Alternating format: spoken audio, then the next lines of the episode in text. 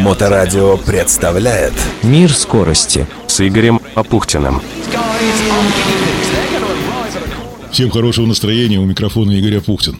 1 июля в историческом центре Омска был дан старт 11-му изданию знаменитого международного ралли «Шелковый путь», или, как его еще называют, младший брат Дакара. Предполагалось, что гонка нынешнего года будет продолжаться 10 дней и завершится 11 июля, то есть вчера в столице Монголии, город Улан-Батор, после 5248 километров беспрецедентного приключения в Алтайских горах и пустыне Губи. Однако человек только предполагает, а ковид, как выяснилось, рулит. И шелковый путь оказался короче на целых 4 4 дня. Теперь по порядку. Начну с маленькой сенсации. Утром 2 июля участники международного ралли «Шелковый путь» отправились на дистанцию первого спецучастка, самого короткого за всю гонку. Но даже первые 10 километров дистанции стали непростым испытанием для большинства участников ралли. И виной тому стали навигационные загадки, которыми была нашпигована дорожная книга. Интересно, что лучше всех с этими трудностями справились российские гонщики. Во всех автомобильных зачетах победителями стали именно наши. Такой вот День России получился на международном международном ралли «Шелковый путь». А ту самую маленькую сенсацию сотворил Павел Лебедев в зачете Т-3. Это категория легких прототипов. Чем дальше он шел по дистанции первого спецучастка, тем больше удивлялись иностранные журналисты в пресс-центре гонки. Они же перед стартом делали ставку на совершенно другие экипажи из Т-3. На одного из лидеров Кубка мира ФИА по ралли-рейлям Фернандо Альвареса или его земляка Хосе Пена Кампо. Но на финише стартового спецучастка испанцы были не просто повержены, а разгромлены. Пена Кампо показал лишь третье время в 7 минутах от лидера, а Альварес и вовсе четвертое в 9 минутах от показавшего лучшее время пилота. А сенсация это заключается в том, что для Павла Лебедева это не просто первый шелковый путь, это вообще первый в жизни ралли-марафон. Но именно ему и, правда, его опытнейшему штурману Кириллу Шубину удалось оперативно решить все навигационные задачки и прийти к финишу спецучастка с лучшим результатом. Перескочу сразу на пару дней вперед. В четвертый день международного ралли «Шелковый путь» участники преодолевали вторую часть марафонского спецучастка по маршруту из Кош-Агача в Горно-Алтайск. К сожалению, на обратном пути не обошлось без неприятностей. Из гонки выбыл ее главный фаворит. Кроме того, множество участников столкнулось с проблемами.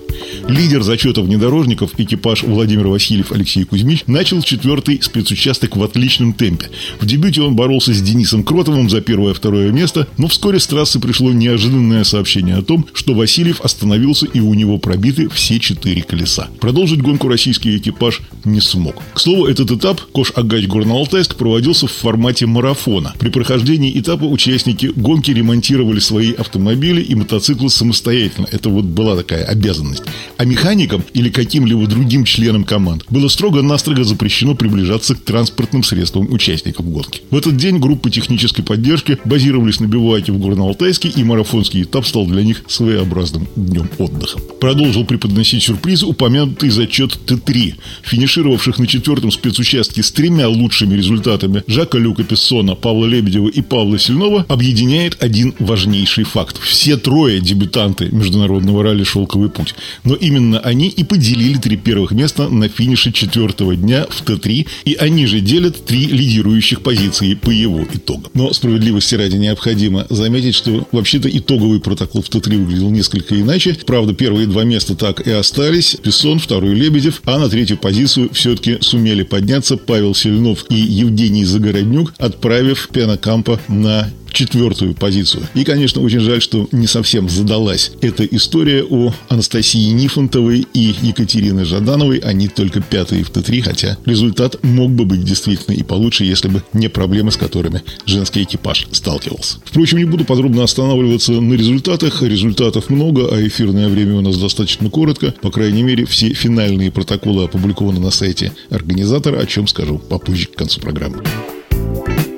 А вот то, что шелковый путь будет все-таки короче, об этом стало известно буквально в день старта. 1 июля глава штаба по ведению и контролю ковидного протокола международного ралли, главный врач городской клинической больницы номер 40 Денис Проценко направил письмо, в котором потребовал изменить маршрут соревнования в кратчайшие сроки и рассмотреть возможность проведения события только на территории Российской Федерации в пределах регионов первоначально утвержденного маршрута. В письме, в частности, говорилось, что в связи связи с объявлением красного уровня эпидемиологической опасности в связи с резкой вспышкой заболеваемости новой коронавирусной инфекции по маршруту ралли, продолжение соревнования по территории Монголии не представляется возможным и гонка должна быть остановлена. Дирекция ралли провела оперативное совещание с коллегией спортивных комиссаров, наблюдателями Международной автомобильной федерации ФИА и Международной мотоциклетной федерации ФЭМ, по результатам которого было принято решение об использовании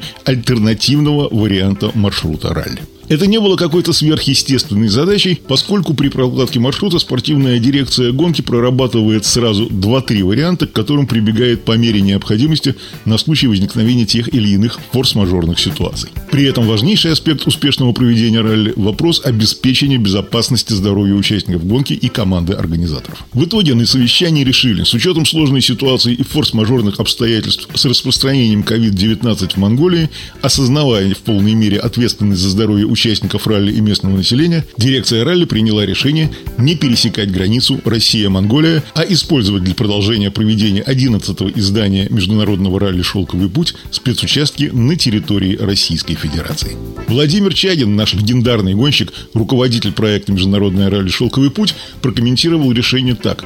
Все подготовленные для приема участников гонки бивуаки и инфраструктура на территории Монголии по решению организаторов гонки переданы в распоряжение государственных региональных и местных органов власти для организации на их базе пунктов противоэпидемической помощи населению.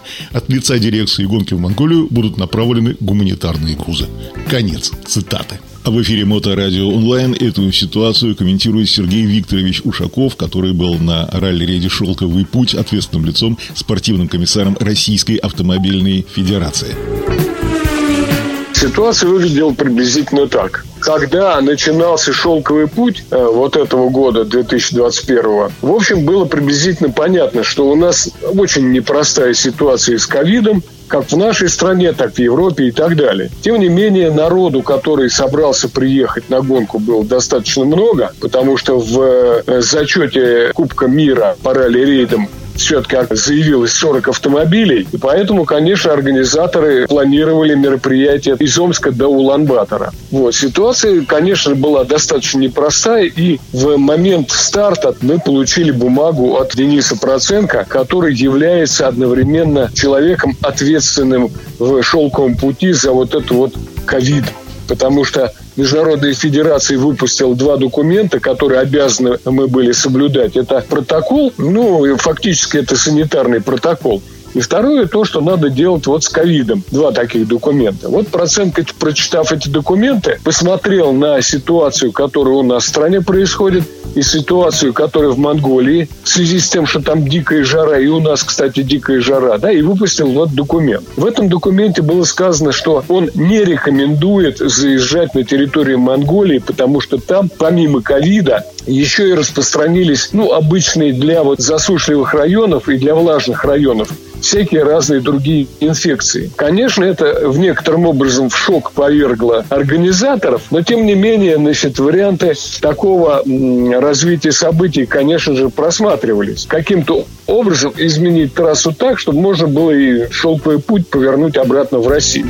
Вот, собственно говоря, к чему было это письмо. Когда это, э, так сказать, случилось, гонка уже началась. То есть фактически спортсмены стартовали, и надо было принимать решение не об отмене соревнований, а о изменении маршрута, чтобы все-таки каким-то образом соответствовать тем требованиям, которые предъявляют ФИА к такому соревнованию. Что из этого получилось? Гонка была запланирована где-то там на 2000 с копейками гоночных километров. Это обозначает, что если бы мы набрали вот эти 2000 километров в России, то никаких проблем бы у нас вообще не было. Но дело в том, что когда мы изменили маршрут, а маршрут, собственно говоря, основной гоночный, должен был пройти по пустыне Гоби, собственно говоря, ради чего все это и затевалось, то организаторам пришлось заворачивать маршрут обратно в Россию и пытаться найти варианты, как сделать более упрощенный и сокращенный маршрут. Спортивные комиссары были постоянно на связи с э, комитетом ралли-рейдов Международной Федерации,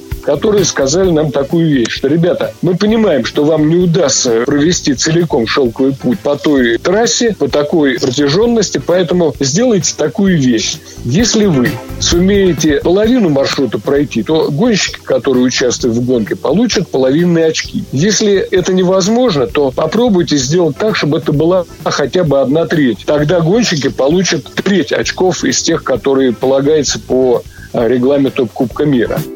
Если вам это не удастся, значит, извините, как это, Факир был пьяный, фокус не удался. Ну, по, ну понятно, да. А в итоге что с очками ну, получилось? Да. Я же знаю, что гонщики в итоге-то зачетные очки набрали. Удалось каким-то образом да, сделать трассу да. более половины? Да, Игорь, значит, э, половину трассы, это около тысячи километров, конечно, за три дня делать не удалось. Вот. Но, тем не менее, 700 километров со стартом и финишем в Горно-Алтайске нам сделать удалось. То есть Организаторы, когда предварительно писали трассу, конечно, они посмотрели разные варианты вот этих вот дорог. Ну и слава богу, получилось так, что набрали вот вокруг Алтая, там вот этих вот красивых дорог, причем, значит, и высокогорных, в горах Алтая и таких вот плоских. Ну, к сожалению, не заехали в, в пустыню Гоби, но, значит, вот эти красивые места, 700 километров у нас получилось. То есть фактически мы выполнили требования Международной Федерации о том, чтобы минимальная дистанция была пройдена. Вот. Ну, все так это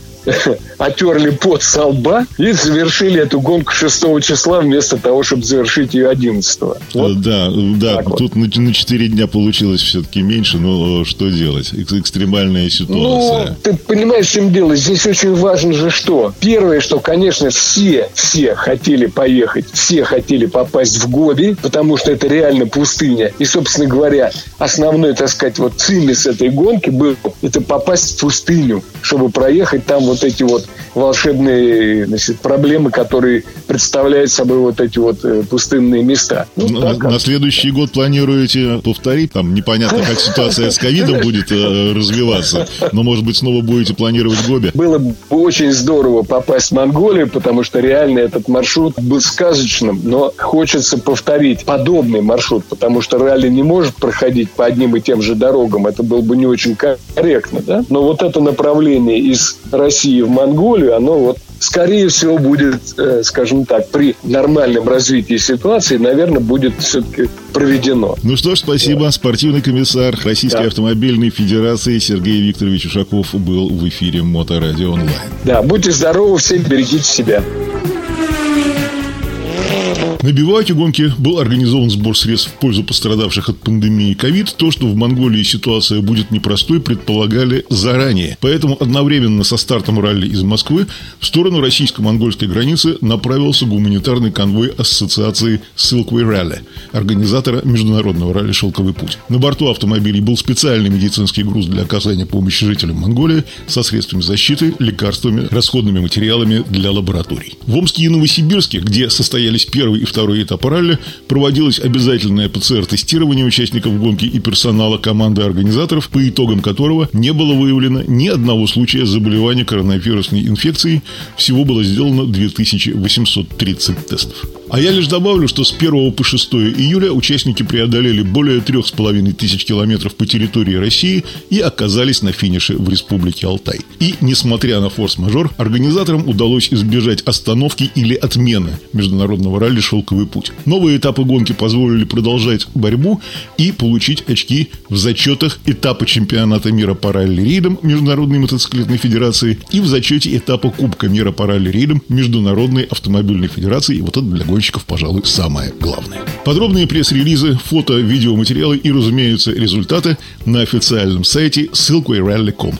И, как всегда, интересности из мира моторов в программе «Мир скорости» с Игорем Апухтиным на Моторадио онлайн.